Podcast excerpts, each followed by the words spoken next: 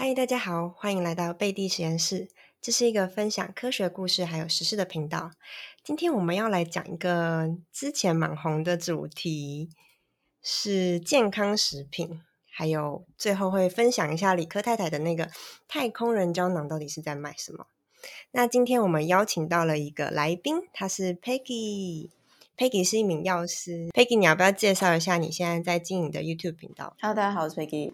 我有个 YouTube 频道叫大天使 TV，然后那个频道其实蛮杂的。哦，真的吗？对我原本想要做用药安全，可是我又很就是不学无术。所以大部分是，如果有人问我问题，而且我觉得这个问题还蛮值得花一点时间学，或者是我常常会被问到的，然后我就会因为懒得解释，不是因为想说留一点记录，因为有有些事情我学过，然后但是过一阵子也会忘记，所以我就会把人家常问记录就对了，对，当做一个储存我知识的地方。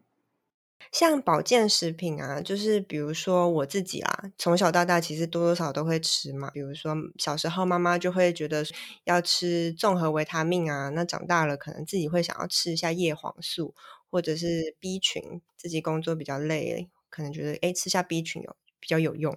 那 Peggy 你自己是个药师，你自己会吃保健食品吗？我会看状况哎，因为保健食品它就不是药嘛。所以我们不能讲说它有什么功效，怎样怎样，它顶多就是辅助。那如果要辅助的话，你要很明确的知道我到底是为什么要吃这个，然后我要怎么去观察这东西对我有效还是没有效。然后我觉得大家买保健食品很常遇到，就是大部分都是广告跟你说哦，吃了会很有精神，然后你就觉得我没精神，我吃这个是不是就会我就得救了？嗯，那保健食品买了一罐，里面可能三十颗、六十颗。一百二十颗都有，但你吃完的有几罐？嗯，像叶黄素，我自己是觉得有效啦。但是有叶黄素，有些人吃了也觉得说，嗯，好像没有差，是不是这样子的情况是还蛮正常的？我觉得叶黄素的话，它本身当初做实验的时候，它的实验的病人其实是老人家，而且他是已经黄斑部病变了。嗯。然后他们用叶黄素，而且是有一个特定的剂量，是十毫克的叶黄素跟两毫克的玉米黄素的这个配方，然后去针对这群病人做说哦，有减缓退化的效果。嗯嗯。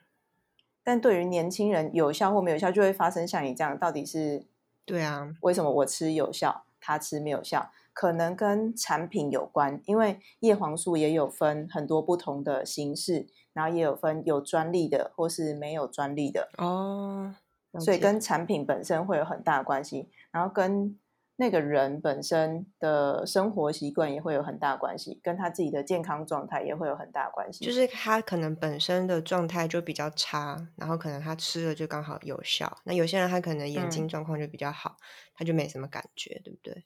对。OK，那嗯，应该是说，像我们知道有保健食品，还有健康食品，那可不可以帮我们稍微介绍一下这两者到底有什么差别呢？好，所以大概有就是这些跟我们一般吃饭的不一样的东西，然后它又叫什么？你有听过什么特殊营养品啊、机能性食品、膳食补充食品，然后到健康食品，然后这这这四种啊。大家一般都都随便乱讲，就说哦，它是保健食品或是什么，但其实可以分成四种。那第一个特殊营养品就是你有看过什么完善啊、安素那种，哦，就是给老人有时候是给老人吃的那种，很像食物的那种东西，对，或是癌症啊，或是刚开完刀，他不方便吃东西，然后他这样一罐就可以补充他一天的热量，比较偏补充热量跟蛋白质的那一种，那个是特殊营养品。然后比较像是用喝的，是液状的，嗯。然后在机能性食品是益生菌、优酪乳那一种，就是他会说哦，你吃这些好菌，然后就会维持肠道机能啊，这样这样，这种也是喝的。那膳食膳食补充食品跟健康食品这两个是最容易搞混的。膳食补充食品就已经是产品了，就是定剂或是胶囊那一种的。那维生素就属于膳食补充食品。然后叶黄素也是属于膳食补充食品，它还是食品。那在法规里面要求最严格的是健康食品，就是有那个小绿人 logo 的那个叫健康食品。所以有小绿人 logo 的那一种，算是有才需要通过法规的健康食品吗？对，只有小绿人的，我们才能够就是在法法律上面才可以叫它健康食品。嗯嗯那有健康食品管理法这个法规在规定这些健康食品，然后要通过某一些实验才能够拿那个小绿人的标章。那小绿人标章不是只是一个印章而已，它是有合可字号在上面。嗯嗯，所以我们可以说，其他的那三种，像是膳食补充品，或者是益生菌，还有像是那个第一类的那一种特殊营养品，特殊营养嗯品，它都是一般的食品，对不对？它就对，就是只是食物，就吃的东西对而已，对就是营养的其中一部分。这样，你不能说它可以让你什么身强体壮啊，嗯嗯，那一类有的没的。所以它就是不会特别有，它应该是说厂商不能有什么功效的宣称，对，是这样子。嗯，OK，那像小绿人的健康食品，它就可以宣称功效喽。对。但是小绿人健康食品也不是让你随便乱讲的，它只有规定有十三种功效在里面，然后也有一些特殊的呃成分，就譬如说，譬如说甲壳素可以降低脂油脂吸收，嗯类嗯，似这种啊、所以是有它有已经有界定出特殊的一些成分，然后有特殊的某一些功效，但是降低油脂吸收跟治它不它不可以说我是治疗某个疾病，对对对，它只能说改善类似的。对我不能说甲壳素可以治疗高血脂，不不可以这样讲，那我可以说甲壳素可以降低油脂的吸收，比如说那十三个功效里面就有像是护肝的功能嘛，嗯，然后什么调节调节血脂，所以你在设计你这个健康食品的时候，你就会有只能符合这十三个功效，你才能去做相对应的功能的验证，对不对？对。譬如说，像第一个，他写胃肠道功能改善评估，那嗯不是你随便讲就说，呃，它就可以胃肠道胃肠道功能改善。嗯嗯，它要改善的有，它有五个让你去想办法，看你这个产品能不能做到。我要讲的原因是，这些所有的东西都有很明确的定义，我才能够去设计相相对应的实验去做，不然我怎么知道你说什么就是什么？这样那它会有一个剂量的限制嘛？就是我们怎么知道吃这个东西它是安全的？会，它会有剂量的限制。所以其实健康食品第一个就是它要它要去证明这个东西是吃进身体是没有伤害的。所以第一嗯个不是功效，第一个要注重的是安全性。那第二个才是有没有这些刚刚讲的功效。他们会去做一些动物实验，对不对？就是他们会做人体或是动物实验。哦，人体也可以人体或，人体也可以。那在健康食品管理法里面，如果我我要怎么样说，我这个东西想要去申请小绿人嘛？他们、嗯他们有两种申请的方式，一种是个案审查，个案审查里面你就要做实验的，那实验你可以做人体实验或是做动物实验都哦，可以，你可以自己选就。是。对，你可以自己选。那这是个案审查。那另外一种是规格审查，就是已经有人做过个案审查了，譬如说红曲，然后他可以调节鞋子，然后对方就是别人的产品已经有小绿人了，然后他的含量是多少？对，那如果我去送规格审查的话，那我就是我是另外一家厂商，但我只要跟人家做到一样的规格，比如说红曲三十毫克，乱讲可能不是三十毫克，假设跟别人的好像规格一样，就是我如果去打 HPLC，去打分析机器打出来会一样，这样就就算是可以符合规格审查、这样子。哦，就是别人已经做完动物实验，证明过说哦，它什么样剂量是 OK 的，然后有效的。那我只要证明我的食品里面含有这个红曲嗯的化学物质有达到那个剂量，那我就可能可以直接申请，类似这样。对，然后就跟它一样功效，因为功效就是三个里面其中一个。嗯嗯嗯，那那个如果是其他的，比如说，嗯，膳食补充品，比如说像叶黄素啊，或者是嗯 B 群那一些，他们也嗯会有一个剂量的限制吗？它会有剂量的限制，因为因为它就是那种东西啊，譬如说你说叶黄素跟 B 群都是平常你吃东西就会吃到，嗯嗯食物里面就会有的嘛。那你要额外补充的话，它要有个安，还是有个安全的范围内。它有个安全范围，而且其实每个国家的规定是不一样的。那台湾就有一个国人膳食营养素参考摄取量，而且去年六月二号才刚更新而已。那你很容易想象，就是台湾人需要的这些营养补充，跟美国人一定是不一样了。我们体型不一样，我们平常吃的东西不一样，所以这些他去设计的最高最高量的限制也会不一样。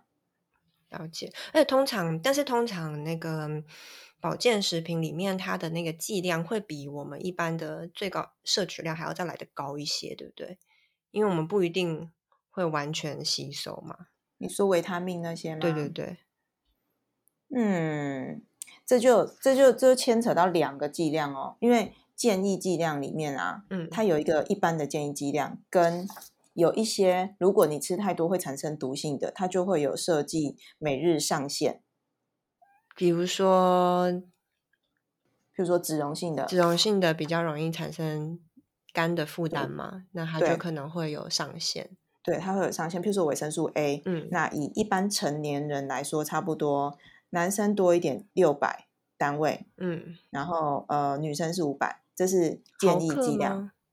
呃，单位有脂溶性的是单位。嗯嗯，好，反正维生素 A 你就想一个是，就是正常来说大概五六百，这个是每日建议剂量。可是它有个上限，如果成年人的上限是到三千，嗯，它可能超过就会有风险。对，再再高的话就就会有风险。跟大家解释一下，脂溶性的一些维生素呢，它就是在肝里面代谢的嘛，所以如果它超过它最高剂量的话，就会增加我们肝功能的负担。那如果是水溶性的话，它就是会有肾脏然后尿液这边排出，对吧？嗯，那如果肾那如果水溶性的，像比如说维他命 C 吃太多，是不是好像就上厕所就尿掉了？你 C 吃太多不行的。哦，C 吃太多也不行，C 吃太多会结石哦，就是也是会影响到你的肾功能就对了。对，C 虽然是抗坏血酸，可是它每每天的最高最高的上限是两千，那一般其实一般很难吃到那么多。如果你吃定剂就会吃到那么多，那建一般每天的建议才一百哦，最高上限到两千，但是我记得。之前有看过一个资料，是你每天吃到一千，然后持续吃一阵子就会出状况。嗯嗯，有有一些产品的设计说我的维生素 C 超高量啊，然后就一天一千，我就看着觉得很可怕。所以你真的要吃多，也是吃五百毫克就好。如果是维生素 C 的话，那这样子我们每一天吃一颗，比如说综合维他命啊，或者是 B 群，这样子到底会不会过量啊？唉。一般人很难去知道它有没有过量，对，因为这个东西啊，就是光是就是每每一个维他命它的上限都不一样，其实很难很难去背。但是你要知道你自己到底吃这些的目的是什么。如果你只是为了要我好像吃了就会强身健体，那就不用吃了。嗯嗯，因为你根本就不知道你自己缺啥，然后你只是在吃心酸的。所以这也是为什么就是有些电台卖的药，你不知道它是什么。然后你就一直吃，说不定它都过量了。电台卖的药最恐怖的是那些，就是南部的电台那些欧油丸啊，全部都是你知道阿公阿妈的困扰，就是他会年纪大了嘛，然后呃脊椎长期受到压迫，他们最困扰就是骨刺痛，嗯，不然就是糖尿病高血压。但是最糖尿病高血压平常没有太大感觉，你最大的感觉最不舒服就是痛。那吃这些欧油丸呢，马上就不痛了。所以他觉得很有效，神奇啊！那你知道为什么吗？那些全部都是类固醇，高剂量的类固醇。只是哦，只是大家不知道它是类固醇，他就把它包装的说是一个很厉害的药。对，然后吃了就觉得很有效，然后自己很有效之外，他还会跟他的邻居讲说：“我吃这电台药很有效。”我天啊，类固醇是超级伤肾脏。对啊，嗯，对，它会让肾血流下降啊，然后久了你的肾脏就会坏掉，很可怕。然后。我前一阵子回南部的时候，我妈我妈在一边开车一边在听那个电台，嗯，然后我就问我妈说：“你干嘛听这个？你自己是因为我妈也是药师啊。”我说：“你自己是药师，你为什么要听这个？”然后我妈说：“没有，我要听他们怎么骗人卖啊，怎么骗人呢？” 她说：“我想要听他们话术是怎么讲。”然后我仔细听，我才发现他们现在很厉害的是，他会说：“如果你有兴趣，你打电话来，我跟你讲。”哦，所以你罚不到他，因为他没有公哦，开讲。对对对，他没有公开讲，他就是先卖个关子，，对，他就诱导你觉得好像很厉害，对他诱导你说你身体哪里不舒服，你打电话给我，然后怎样怎样怎样怎样。然后，但是其实这些南部的电台啊，我觉得还他还有另外一个问题，是一个社会问题，就是这些阿公阿妈其实是没有人跟他聊天。嗯，当他打电话去的时候，这些电台主持人厉害到那个人一打来，他就会叫那阿公阿妈名字，哦这么厉害，他怎么知道他的名字？就可能是来电显示还是干嘛之类的，就我也不知道。但是就是听说他们是那些电台主持人是阿公阿妈心心灵心灵寄托。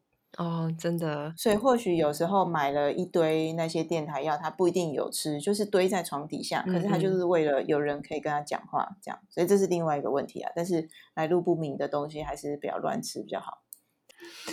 那其实像他们那一种广告啊，都很走在嗯。法律的边缘，对不对？就是是啊。他可能只要说哦可以改善，只要不要说到治疗，其实都是可以的，对对对嗯。那就会一直用行销的手法，然后让你觉得会很有效，而且大家有一个迷思，就是西药都会伤身体，嗯，然后但不知道为什么就会吃保健食品，对，保健食品都是有有益无害，嗯。那西药都是有害无益。嗯，唉，我觉得我们医院都关门就好了，大家都不去看医生。就是看了医生又不吃药啊，那要看医生要干嘛嘞？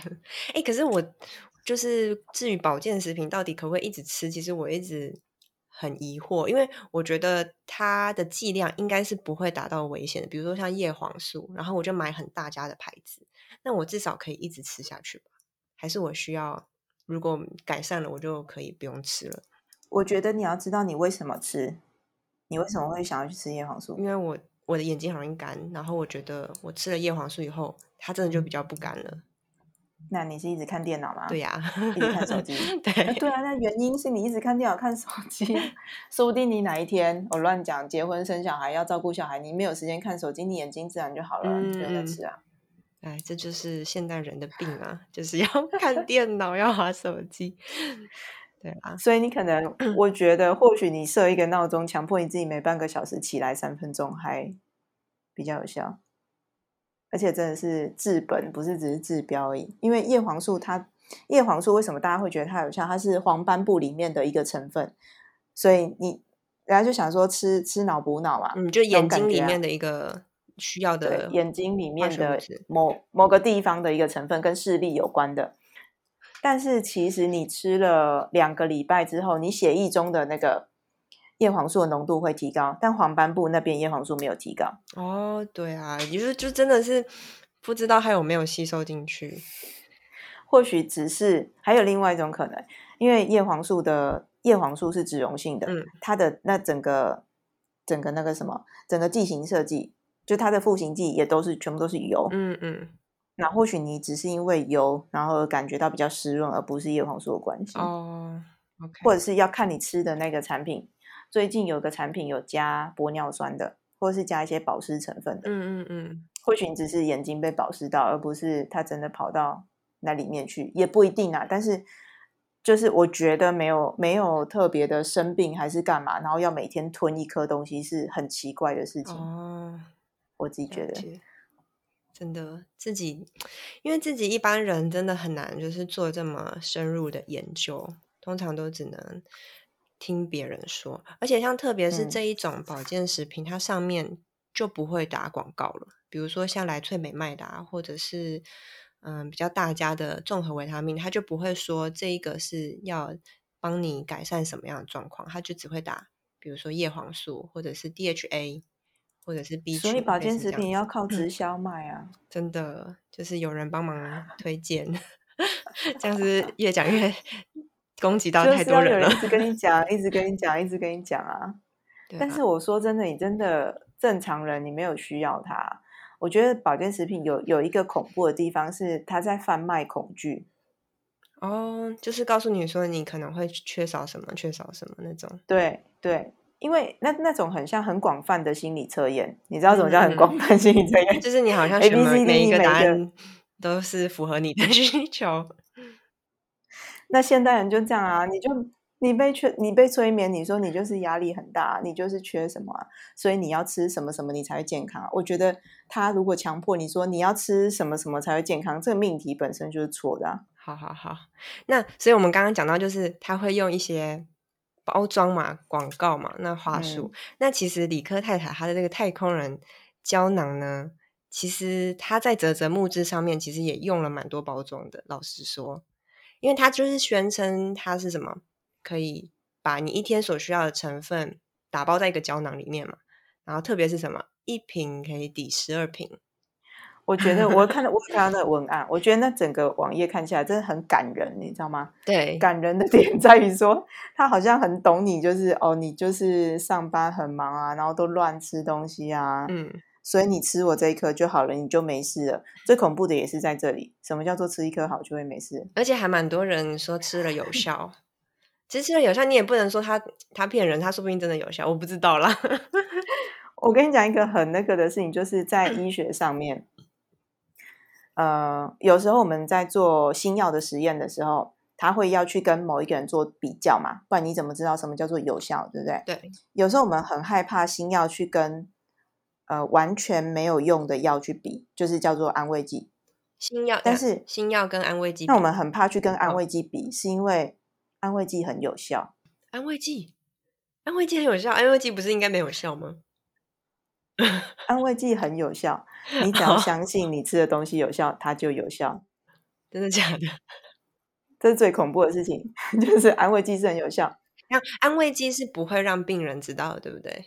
不会，因为现在的药全部都是双盲性，有时候基本上双盲或是做到三盲，就是双盲是医生跟吃药的人。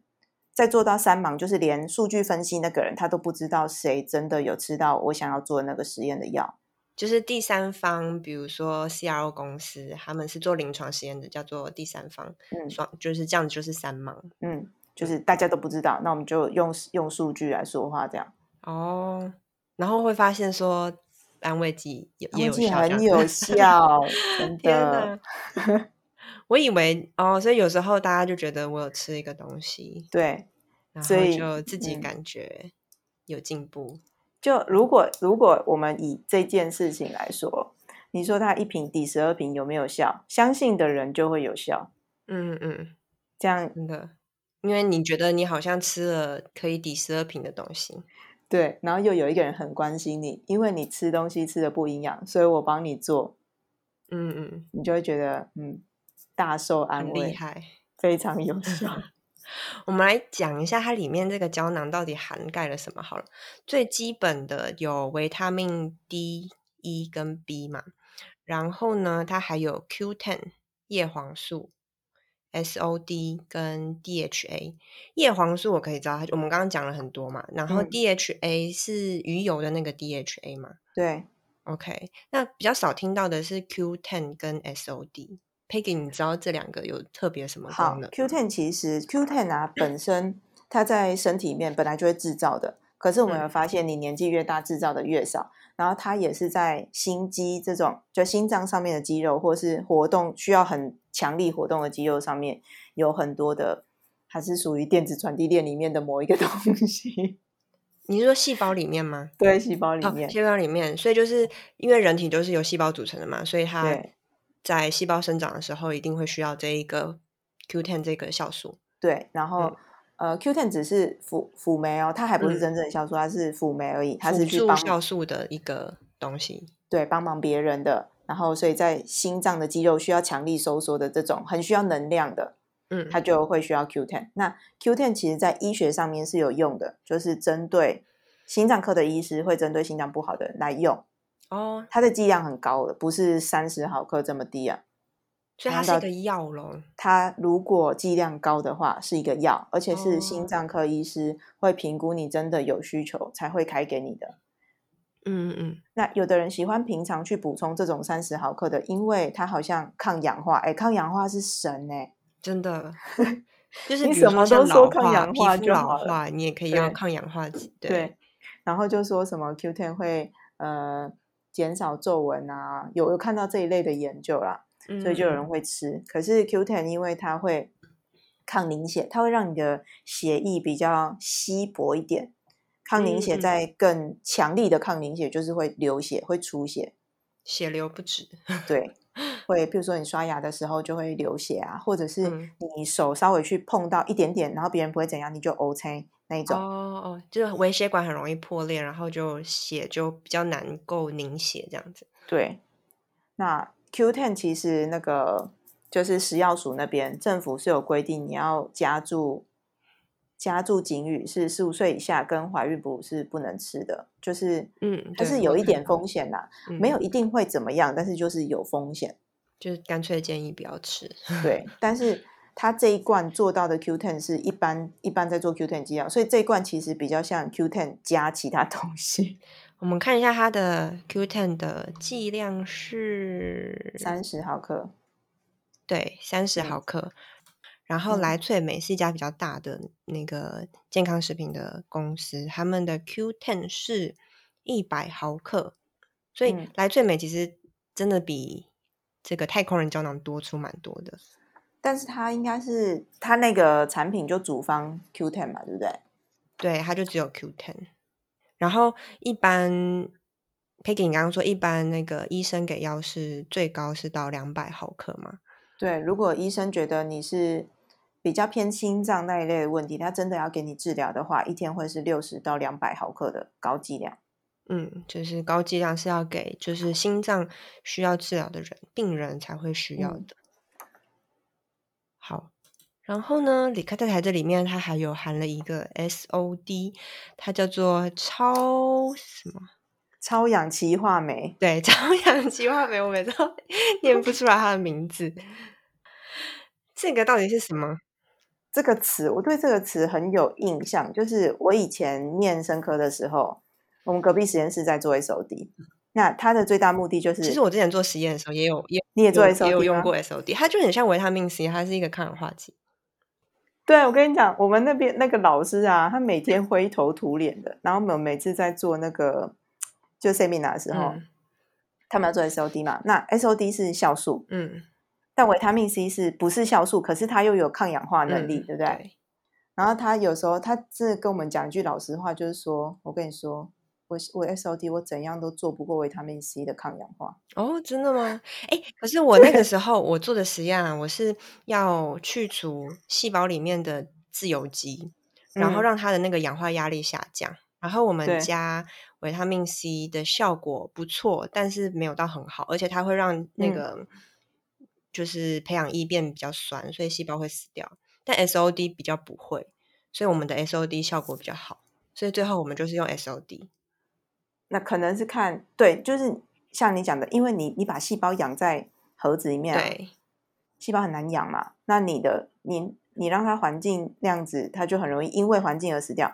或许不是因为维生素 C 的抗氧化不好，但这个东西它如果吃进去，它也是类似的功用吗？你讲到一个重点，吃进去啊，它如果是酵素，酵素是在特定的酸碱底嗯，下才会有作用，那它必须要有特特殊的剂型包装，对，它才能被去把它包到它可以过胃酸，然后在小肠里面被吸收。对但就不知道它有没有这种特殊的剂型了。你觉得会有 没？我是不知道啊。这边没有，如果它是没有的，它就是粉，它就是因为我们我们用的时候它也是粉，然后加在水里面这样泡一嗯泡。对啊，因为你在做实验的时候，它就是直接在细胞旁边的嘛，对，它没有要经过胃酸这个问题。但如果用吃的就不知道了。哦，我们会用高剂量打在那个小老鼠的局部。好，注射不会过胃对酸，对对，所以它就感以觉很有用，它直接去除自由基，它不会经过胃酸。对啊。但是你用吃的就吃的要特殊设计，嗯，不知道，我不知道，我也我也不能假装它有特殊设计。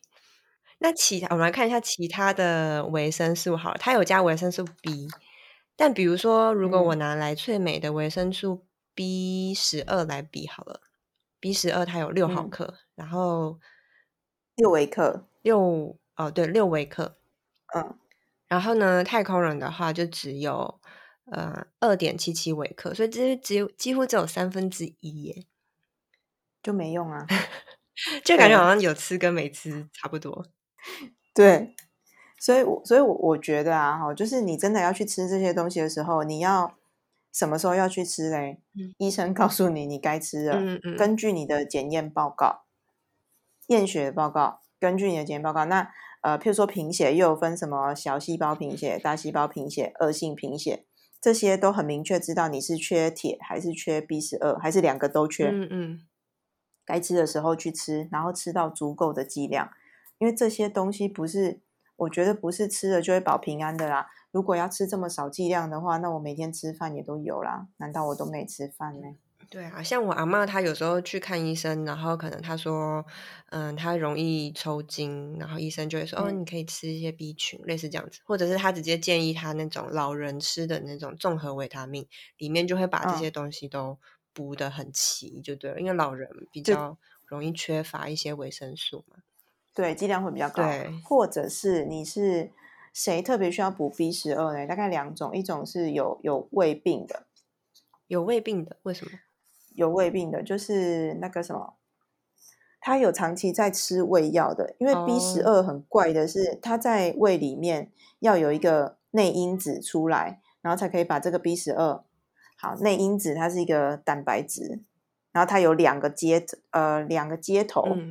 然后它先在胃里面，在强酸的情情况下面，有一个接头会打开，然后去接 B 十二，然后再把这个东西整坨带到小肠去，然后在中性的环境下，另外一边接头会打开，然后把 B 十二送到血液里面。哦，所以它是在胃里面把它结合，然后在小肠吸收，再吸收，对，然后内因子再再回去怎样循环，再回到胃里面去。那如果长期在吃胃药的人，就是你的胃酸不够酸。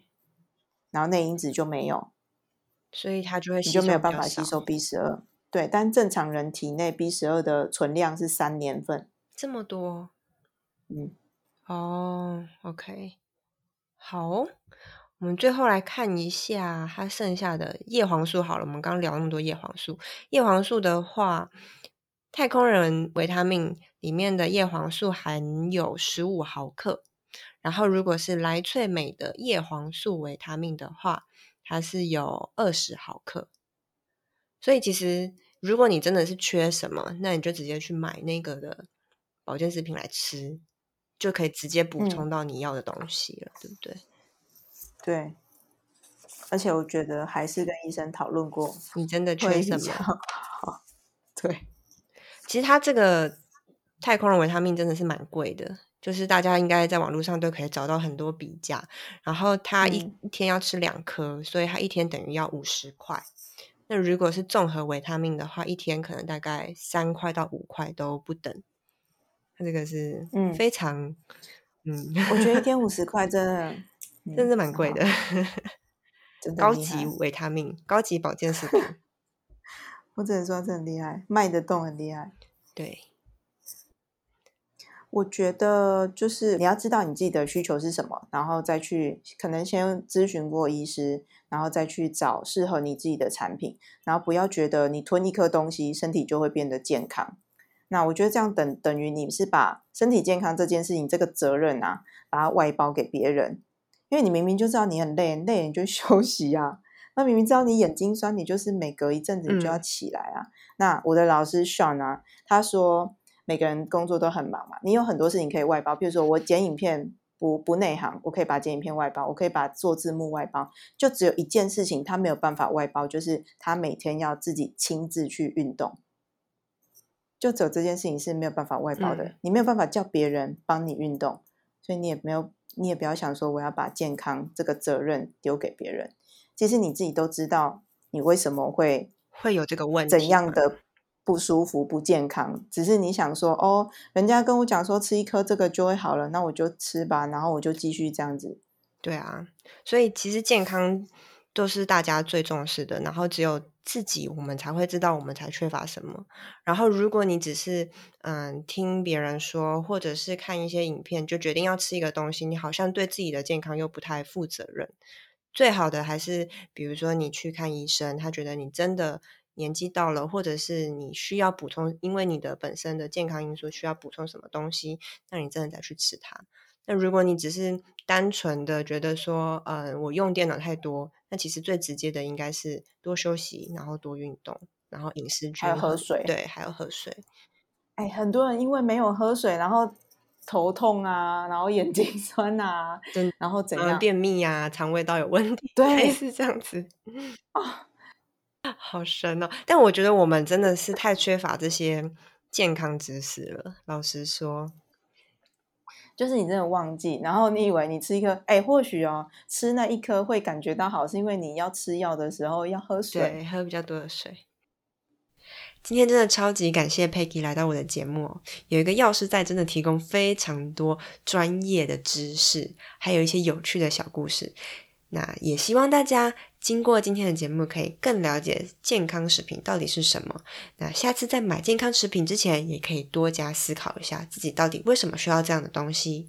那今天的节目就到这边啦。如果你喜欢我的节目，记得给我一个 like，并且 follow 我。我们就下次见喽，拜拜。